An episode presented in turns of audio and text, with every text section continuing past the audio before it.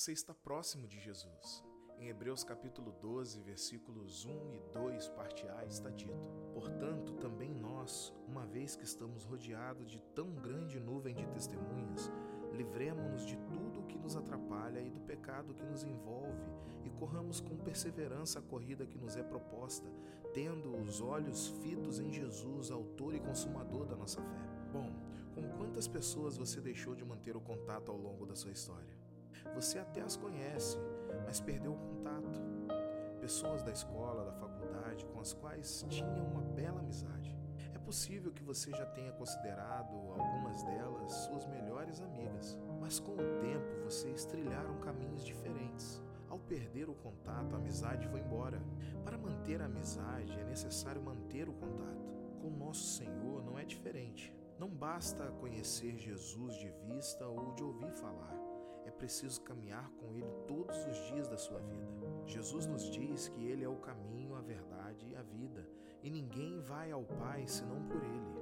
Como diz o texto de hoje, devemos correr com perseverança a corrida, tendo os olhos fitos em Jesus, simplesmente porque, se não fizermos isso, é muito fácil cair ou desistir.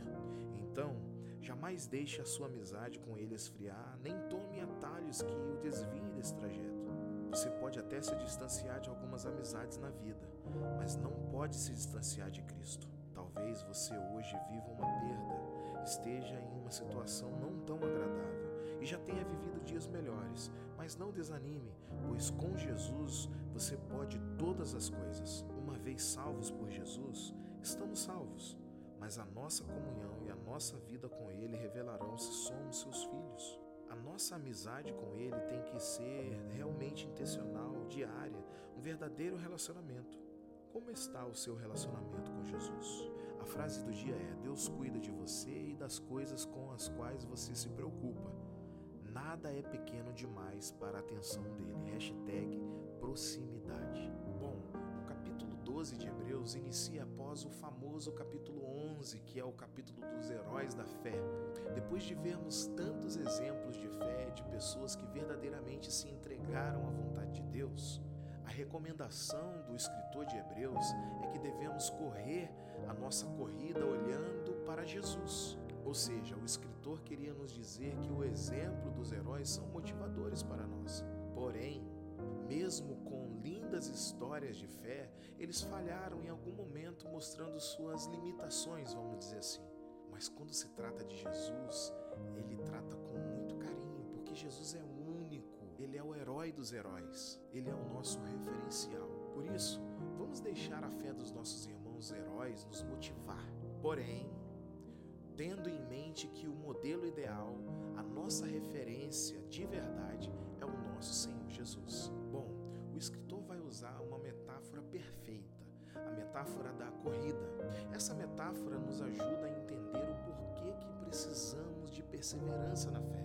Precisamos de perseverança na fé, por exemplo, porque, como em uma corrida, a fé, a vida de fé requer resistência por um longo período. Ou seja, devemos crer e devemos continuar crendo. E para isso nós precisamos de fazer manutenções diárias da nossa fé, se assim a gente pode dizer, da nossa vida de fé, lendo, orando, lembrando dos testemunhos que já vivemos, das coisas que Deus já fez por nós. Isso vai nos ajudar a ter resistência na fé. E mais, como em uma corrida, a vida de fé contém dores. A fé sente as perdas mais valiosas, como a perda de um pai, de uma mãe, de um filho, de amigos. Essas dores precisam ser superadas para chegar até o final da carreira. E eu acredito que somente Jesus pode essas perdas. Com Jesus aprendemos a suportar as dificuldades, superar os desafios, focando na alegria futura. Essa alegria de viver tudo que Deus prometeu para nós nos Evangelhos como coroa da vida, paz, conhecimento eterno, transformação de nosso corpo mortal e por aí vai. Essa é uma alegria de realização. Vale a pena passar por essa corrida olhando para o que nos está esperando. Deus nos chamou para correr com perseverança. Seja perseverante. Coloque o seu foco na alegria futura, seguindo o exemplo de Jesus. Veja além das circunstâncias. Que Jesus seja o seu referencial em tudo perca Jesus de vista. Não desvie o seu olhar dele. Não troque ou perca sua amizade por nada nesse mundo. Que Deus nos abençoe com um dia de comunhão com Jesus, com um dia de perceber, de visualizar e de vislumbrar com alegria que está nos esperando. Essa alegria de realização, essa alegria que nós vamos dizer: nossa, valeu a pena. Tenha um dia abençoado, meu.